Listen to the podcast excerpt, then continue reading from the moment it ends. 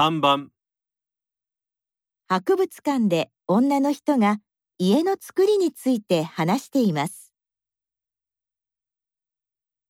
日本では木で作られた家も見られますが、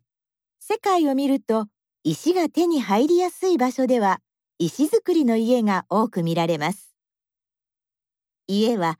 その土地の環境や気候、生活スタイルに合わせて身近にある材料を組み合わせて作られます。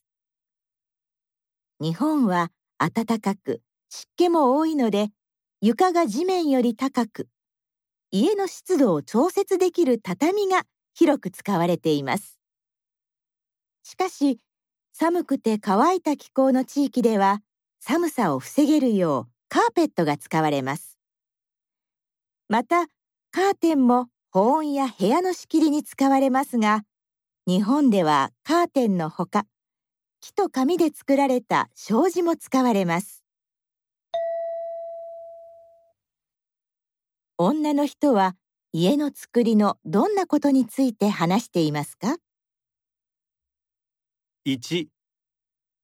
家はその土地の環境や気候に合わせて作られること。2世界には家の作り方が2種類あること。3日本の昔の家が今とは異なる作り方だったこと。4世界の家と日本の家の作りの目的は同じであること